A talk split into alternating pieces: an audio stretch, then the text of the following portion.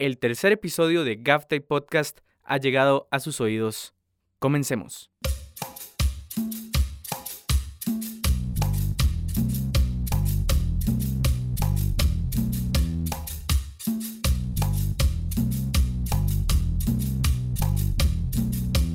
Estás escuchando un episodio más de GapTape Podcast, un lugar para conversar del quehacer del cine y la producción audiovisual.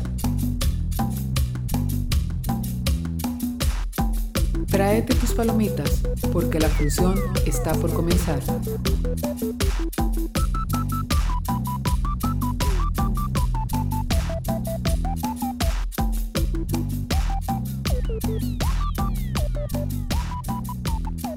Hola a todos y a todas los que nos están escuchando. En este tercer episodio de GAFTAI Podcast continuamos la entrevista que le hice a Marcela Esquivel de la Feria Producciones. En este vamos a escuchar un poco más acerca de su vida profesional como productora y eh, las películas y los proyectos en los que está trabajando. Además, tenemos un poquito eh, de conversación acerca de cómo es ser mujer en la escena del cine nacional, en el gremio. Así que quédense, escuchen y disfruten.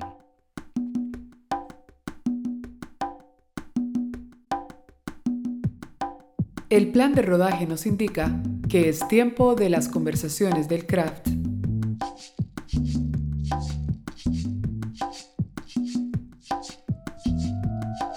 Hoy nos acompaña Marcela Esquivel.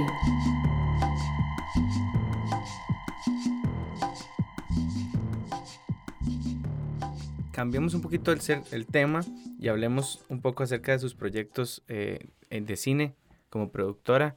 Eh, estás trabajando en agosto la película en El baile de la gacela, antiguo baile y el salón de Iván Porras, que estuvo en el programa anterior, y también Medea de Alexandra Latishev, ¿verdad? Entonces, bueno, contanos un poquito de estos proyectos y cómo, cómo van, digamos, en qué, qué estado van. Es, es muy curioso porque los tres proyectos empezaron más o menos como al mismo tiempo con, con el, y todos ya llevan como bastantes años en mi vida. Ujú.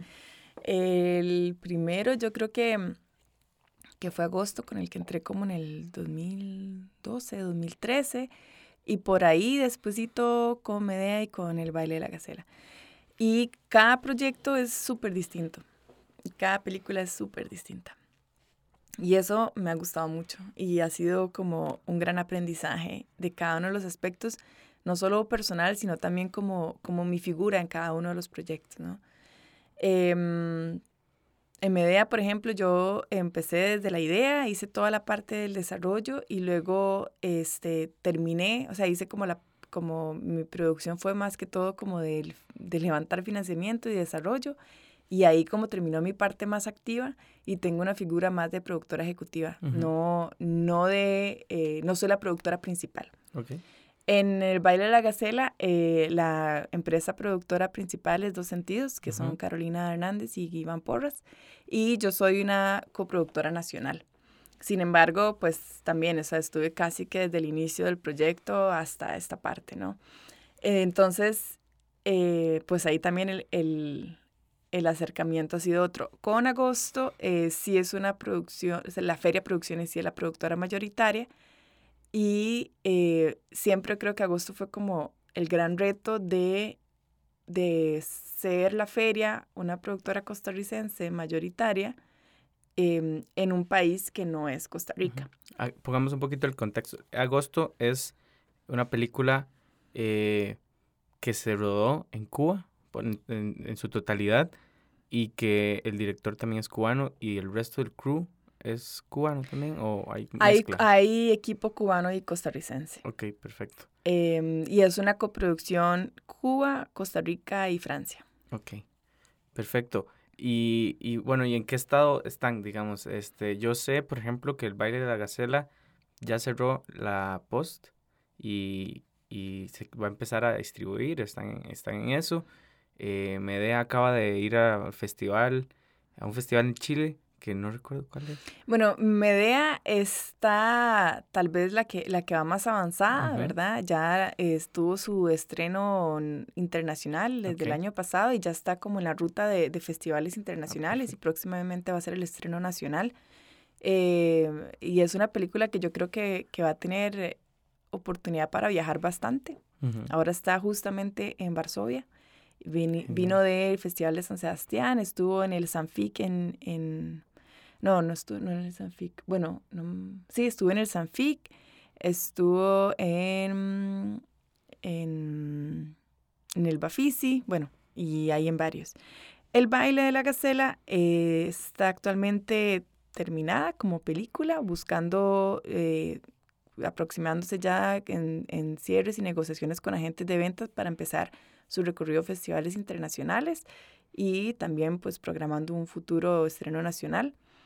Y agosto, eh, nosotros terminamos de filmarla en mayo de este año eh, y ahora estuvimos en el Festival de San Sebastián en una sección que se llama Cine en Construcción, que son secciones de películas que tienen un corte bastante avanzado, pero que todavía están buscando financiamiento para, para terminar su postproducción o para iniciar su postproducción.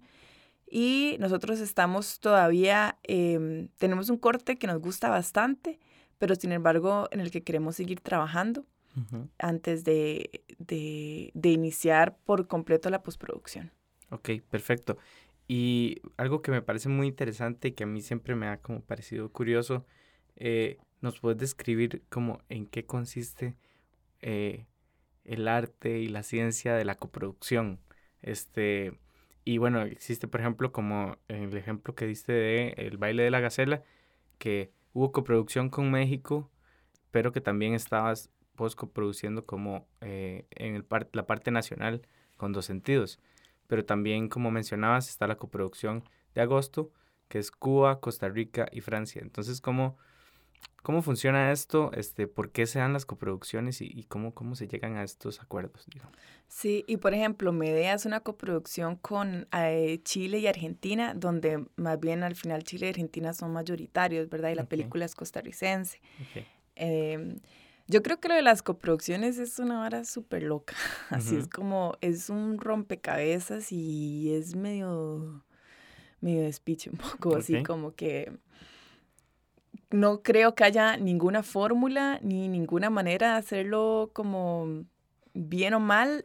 Siento que para mí por lo menos es algo en, en mi proceso y en mis, mis aprendizajes como muy intuitivo. Yo creo que, que las coproducciones son necesarias en América Latina, son algunas veces se le dice como un mal necesario, porque obviamente siempre complican más, ¿verdad? Somos eh, seres humanos complejos y, y las coproducciones median todo lo que tiene que ver los porcentajes, los financiamientos, los territorios, como toda la parte como más mundana y eso pues todavía nos pone como en más choques. Em, pero creo que también son, eh, son procesos muy bonitos de, de conocer cómo funciona el cine en otros lugares, ¿verdad? Cómo, cuáles son las mentalidades de otras personas para, para llegar a concretar proyectos audiovisuales o películas, ¿verdad? Em, yo creo que las coproducciones definitivamente en América Latina se hacen por la cuestión de, de financiamiento. O sea, un país como Costa Rica, por ejemplo, eh, casi no tenemos fuentes de financiamiento para cine. Y en el caso de Agosto, es una película medianamente, m- medio pequeña, media grande, digamos, Ujú. eh, donde el- el- se estaba intentando, donde todo el tema es cubano, en Cuba no hay ningún financiamiento prácticamente. Y el director mm, se acerca y, y me, me busca un poco, tal vez por mi experiencia en, en, en el mercado internacional. Y a partir de ahí, bueno, pues tengo una película que es de Costa Rica y Cuba, ambos países pequeños, ambos con pocos recursos. Y fue un poco, bueno, ¿y qué hacemos, no? Entonces, un poco la estrategia ahí fue, bueno, de nada, tirémonos al mundo y busquemos el financiamiento en el mundo. Así que toda la estrategia de financiamiento de agosto fue, eh, no, no fue la de buscar dinero en sus países, sino buscar dinero en Afuera. el mundo. Y encontraron en Francia, Y hemos encontrado en varios lugares. en varios lugares. Perfecto. sí. Genial. Y, y ya, ya más de, más de, de, producción, digamos, eh, no tanto de, la coproducción y este tema como administrativo y de financiamiento, sino de, de las partes como del rodaje y de la post. Eh, ¿cómo, cómo se, ¿Qué tanto se diferencia, por ejemplo, rodar una película en Cuba, como Agosto, y rodar una película en Costa Rica? Bueno, yo creo que rodar una película fuera de, del, del propio país, donde uno ya tiene como mm, su vida hecha, siempre es un reto. Ahora, filmar una película en Cuba es de otro nivel, definitivamente. Eh, yo creo que yo tengo la ventaja de que es como un país que conozco muy bien, o sea, tengo prácticamente 10 años de estar yendo a Cuba y teniendo distintas experiencias en Cuba, tampoco la primera película que hago allá. Entonces, eh, hay bastante camino como avanzado, sin embargo, em, el, la, no sé, quienes hayan ido a Cuba y tal vez puedan tener una noción de que es muy distinto todo, ¿no? Ni siquiera hay como comparación en algunas cosas. Por ejemplo, aquí en Costa Rica es muy fácil salir a la calle a grabar porque nunca te piden un permiso de nada. En Cuba uno no puede salir con una cámara porque la policía cae inmediato a pedir un permiso de grabación. Así que, lo, y los trámites para tener los permisos de grabación generalmente duran tres meses. Entonces, imagínate que uno tiene que buscar locaciones, solicitar, o sea, primero encontrar que esas locaciones funcionen para la película que la gente acepte, que todo. Cerrar esas locaciones por lo menos unos dos o tres meses antes de que uno vaya a de que uno quiera grabar en la primera locación, e incluso casi cuatro meses antes, porque es posible, los permisos duran entre uno y tres meses. Entonces, es posible que, que tres meses después te digan, sí, dimos el permiso de, de, de grabar y todo bien, a como puede ser que digan que no y entonces uno ahí tiene que ver qué hace, ¿verdad? Por, por, suerte nosotros nos dieron todos los permisos y no tuvimos que inventar y luego también siempre hay locaciones que se caen y bueno, entonces digamos desde la logística de solicitud de permisos, que, que, que eso es algo muy normal en casi todo el mundo, en Costa Rica tenemos digamos esa ventaja, desventaja de que no hay que solicitar tantos permisos.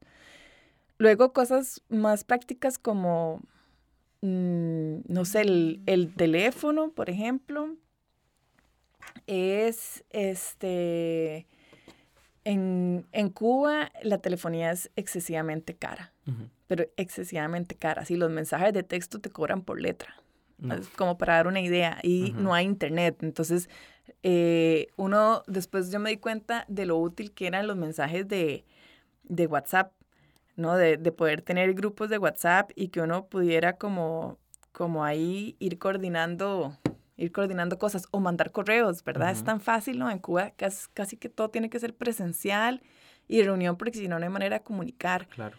Y así un montón de cosas. El combustible es súper escaso. muy, a todas las personas hay que buscarlas porque nadie tiene como carro o transporte. Los transportes públicos no funcionan tan, bien. Entonces, no sé, la logística es bastante complicada.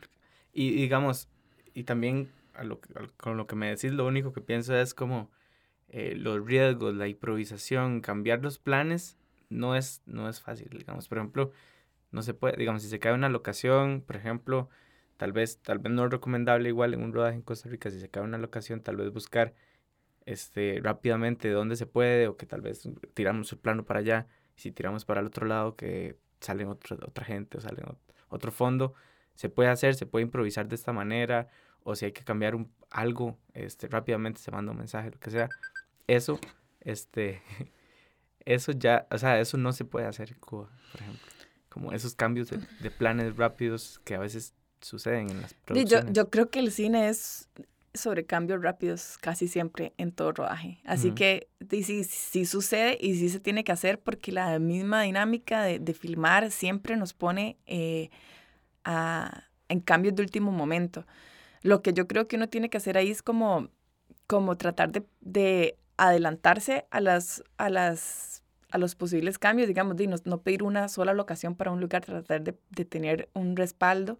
Además, bueno, Agosto es una película de época, Agosto sucede en 1994, entonces, y Cuba, aunque hay muchas cosas parecidas, eh, la gente ya se viste distinto, las casas eh, se han caído y se han levantado, eh, hay carros distintos, bueno, no sé, es una película de época y siempre tiene sus retos de época. Pero yo creo que, de no, que un, de siempre que, yo creo que eso es, eso es el, el, el estrés y el disfrute de hacer cine también, como la improvisación total. Ok. Y, y, bueno, y hablando un poquito más acerca de la feria, eh, ¿qué más ¿Qué más hacen ustedes? ¿O qué más hace usted? ¿O qué más hace la producción, la productora, aparte de cine? Porque tienen otros proyectos como de acción social y talleres. Entonces, ¿qué, ¿qué, qué, más hacen?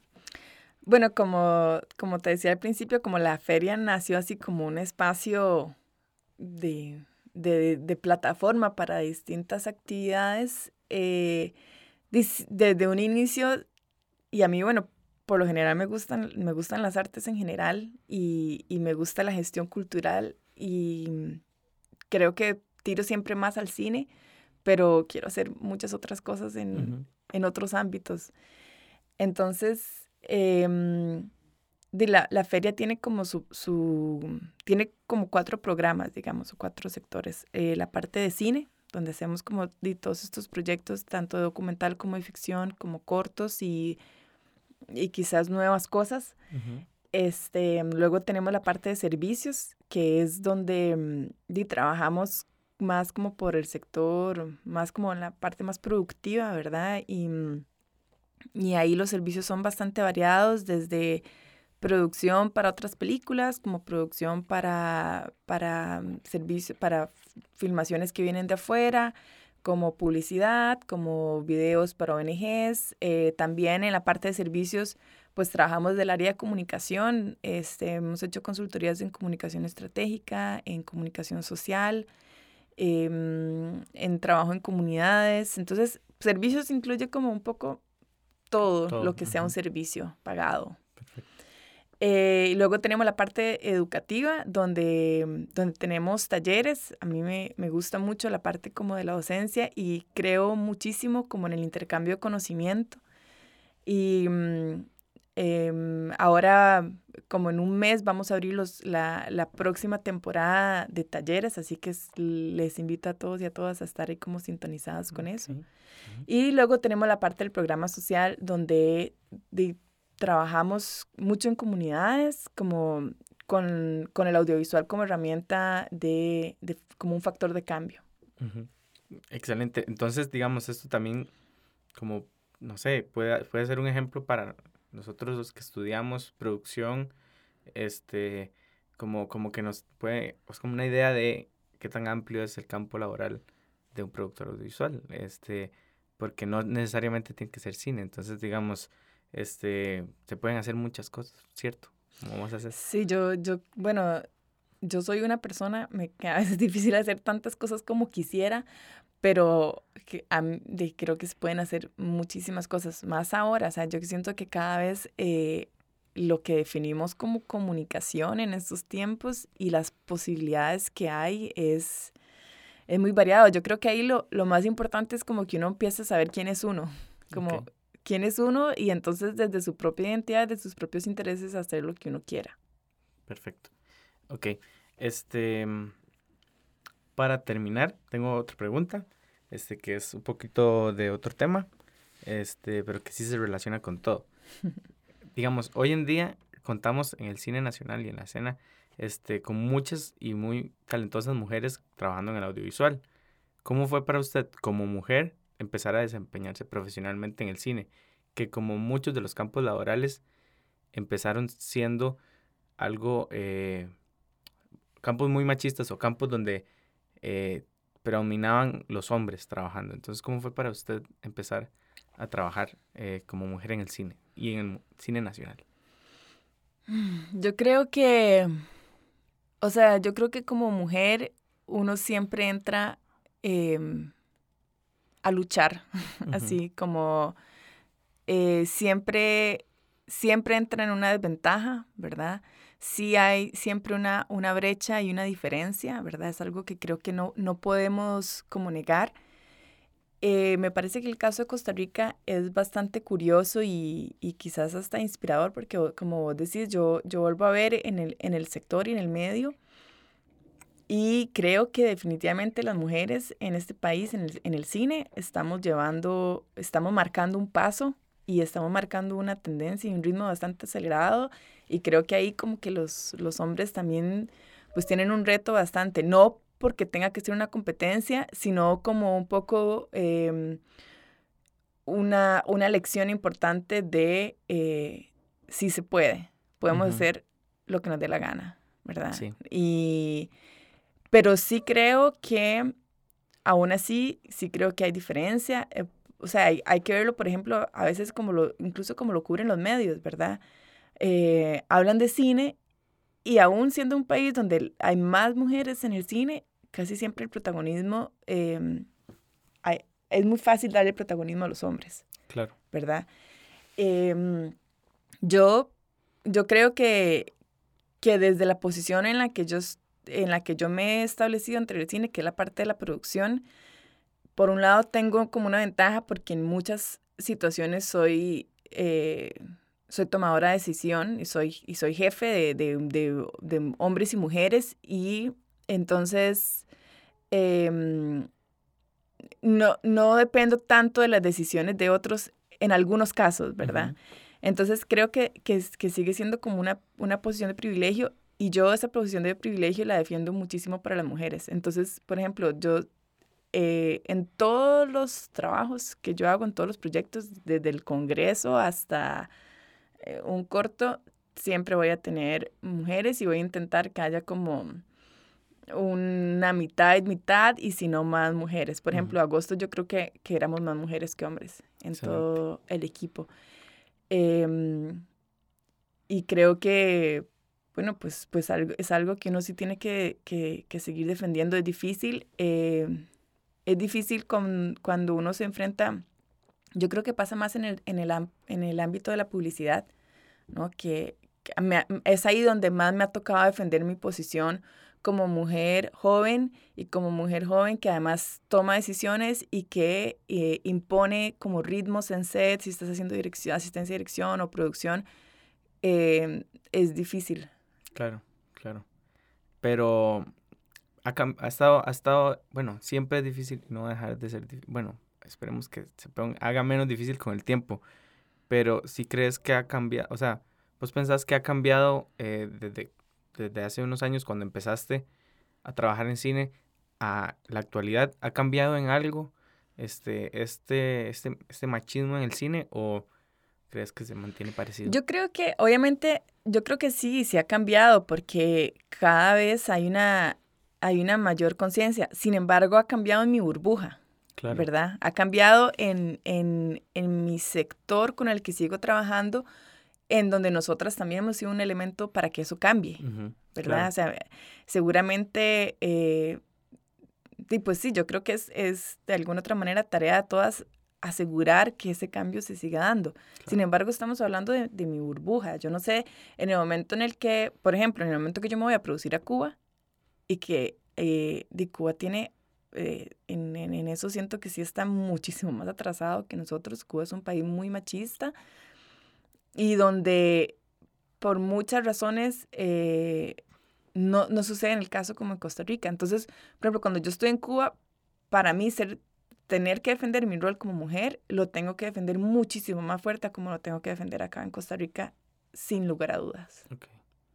Desde una cuestión de, de, de que se me respete por mi pensamiento y por mi trabajo y no por, por, por, por, por ser mujer, ¿no? Porque lo- la cuestión del acoso también es muy grande en, en, en los sectores. Además, En los sets. en los sets, ¿verdad? Y, y ha- hay algunas veces que es tan físico y todo que, que yo creo que lo del acoso, bueno, y, y es obviamente ahora está todo esto de, de en Hollywood, de- eso pasa en todos los lugares, ¿verdad? Y, y yo creo que, que, que, que hay que dejarlo obvio, ¿verdad? Entonces, y pues hay un, un consejo a, a todos los, los hombres como, o sea, tienen que ser No. factores de cambio también ellos. Claro. Todos los hombres tienen que ser factores de cambio. Claro. Este, y bueno, perfecto. Gracias. Este, me encantó eh, la respuesta.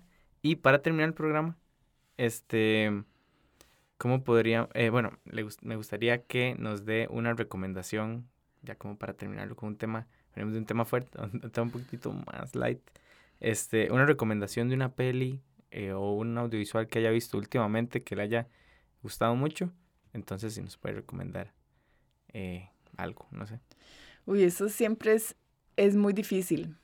Sin embargo, creo que voy a tirar algo muy controversial porque fue algo con lo que me dormí anoche y entonces ahora me decís eso y, nada más está como en la capa más eh, superficial, de mi cerebro y es Mother. Mother, ok. ¿Verdad? Em, que yo, o sea, creo, lo hago como recomendación para verla independientemente de si les gusta o si no les gusta. Creo que este bueno, a mí el eh, Aronofsky o Aronofsky em, es un director que, que, a mí me gusta, me gustan las películas que ha hecho, em, por lo raras que son, por lo controversiales que son, por lo que siempre está buscando como punzar de maneras distintas y me, siempre me es interesante seguirlo.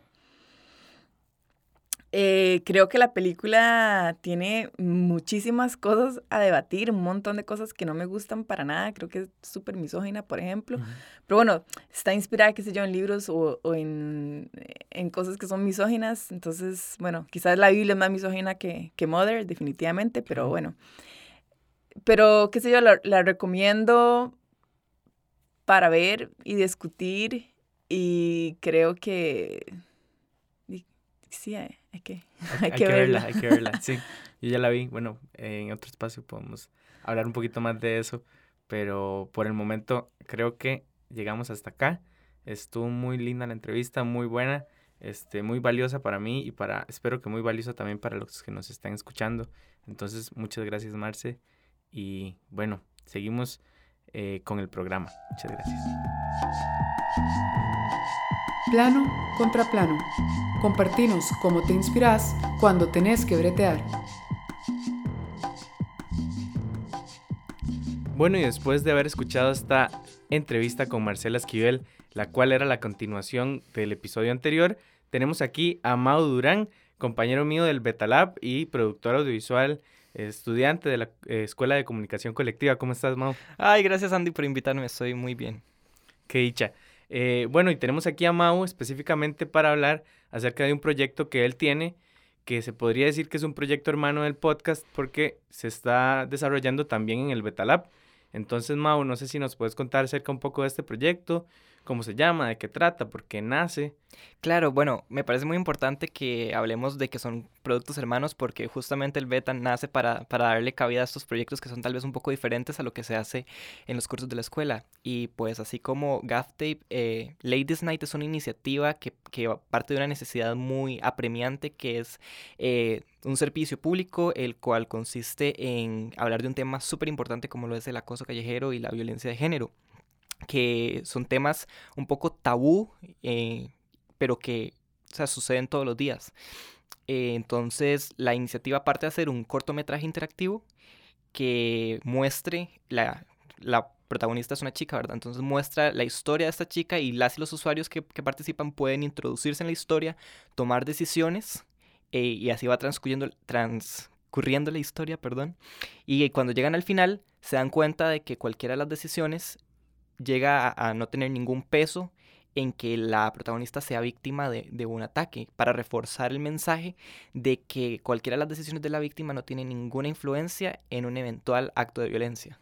Claro, que, que eh, la verdadera razón es por ser mujer y solamente por ser mujer y no, eh, o sea, por lo dañada que está la sociedad y no por las, las las eh, decisiones específicas que toma una chica a la hora de salir a la calle. Claro, existe esta tendencia generalizada de, justificar la violencia o, un, una cosa, una, una violación, ya sea por decir que la, que la víctima andaba vestida de cierta forma o andaba caminando por ciertos lugares a cierta hora. Entonces todo esto lo que hace es reforzar el mensaje de, ah, ok, la víctima tuvo culpa, cuando en realidad todos y todas deberíamos ser libres de, utilizar el espacio público y de mostrar nuestro cuerpo como nos sentamos a gusto. Claro, claro. Este, y, y, vos, ¿por qué, ¿por qué vos? O sea, ¿por qué vos contás esta historia? ¿Por cómo sentís que, que, que puedes aportar y también eh, quiénes te han apoyado también para crear esta, esta historia, digamos? Bueno, al principio fue difícil porque como es un tema, ¿verdad? El acoso callejero principalmente ataca, no me gusta esa palabra, pero quienes sufren las consecuencias son las mujeres. es muy difícil, o sea, pasa que eh, hombres puede que hayan sufrido de algún tipo de acoso, no solo callejero, me refiero como acoso en general, pero eh, principalmente las víctimas son las mujeres y yo me, me considero en una posición ajena, no, no, puedo decirte que, que tengo experiencias, sin embargo, me inquieta mucho que suceda y me duele muchísimo. Entonces yo siento que es una, es una cuestión de, de esta misma empatía que me genera, tratar de, de, estimularla en otras personas, que de eso se trata, de estimular la empatía al nivel que a pesar de que no seamos eh, víctimas, podamos simpatizar y no ejerzamos ninguna otra violencia sobre las víctimas, como culpabilizarlas. Ya con eso haríamos muchísimo por cambiar la situación de estas personas. Además, te has nutrido con eh, puntos de vista de, de chicas, de experiencias de chicas. Eh, tenemos a, a, Cari y a Daniela, que son colaboradoras del Beta, Lab, y también, bueno, a Lari, que es nuestra productora, y, y, otras, otras personas que han ayudado, ¿cierto?, a esta historia. Claro, por supuesto, como, como te digo, eh, Ladies Night se ha fortalecido muchísimo por el insight de personas que sí son, ¿verdad?, víctimas del día a día de, del acoso eh, gracias a Cari y a Dani que a partir de este semestre se incorporaron, pero desde antes todo el proceso de investigación, crear grupos focales, las, eh, las anécdotas de, de, amigas, de familiares, de personas muy cercanas y por supuesto la batuta de, de, Larisa, nuestra, nuestra mentora, llamémosle así, que ha estado presente siempre dándonos el apoyo y dándonos eh, consejos súper valiosos para que el, el, proyecto sea pues verosímil y tenga peso. Claro, y contanos brevemente eh, en qué etapa estás y cómo te podemos ayudar. Ok, ahorita el proyecto está en, en etapa de, de, desarrollo, estamos en, una, en un crowdfunding para, para costear gastos de producción de lo que sería el cortometraje propiamente, pero lanzamos una campaña en redes, ¿verdad? Eh, paralela a la campaña de crowdfunding en Indiegogo, que se llama Ladies Night, Alto al Acoso, se puede buscar en Facebook como Proyecto Ladies Night, y sacamos un primer spot donde, ¿verdad? Nuestro mensaje es justamente crítico de, de desafiar esta, estas normas culturales que existen, ¿verdad? Súper tácitas y, y muy mal, donde la violencia está totalmente interiorizada y es permisible. Entonces, justamente lo que queremos en este periodo es reforzar el mensaje de que la violencia eh, está en todos nosotros, pero tenemos que aprender a identificarla para poder combatirla, ¿verdad? Porque soy, soy muy optimista en ese sentido. Y en cuanto al crowdfunding, vamos a seguir de acá. Eh, hasta que finalice el año, a ver hasta dónde podemos llegar, con la intención de grabar el cortometraje ya para el ciclo de verano del próximo año. Perfecto.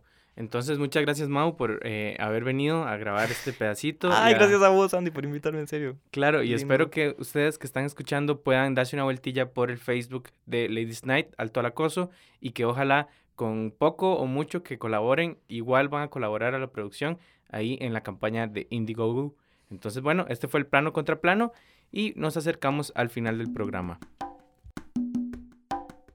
Bueno, y esto fue eh, Podcast. Este fue el episodio del día de hoy.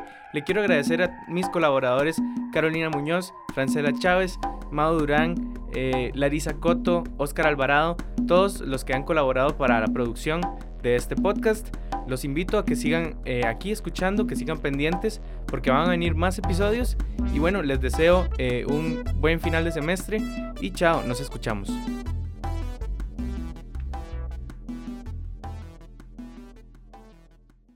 GAFTAPE Podcast es un proyecto más del Beta Lab, grabado en el CEPROAB, UCR 2017.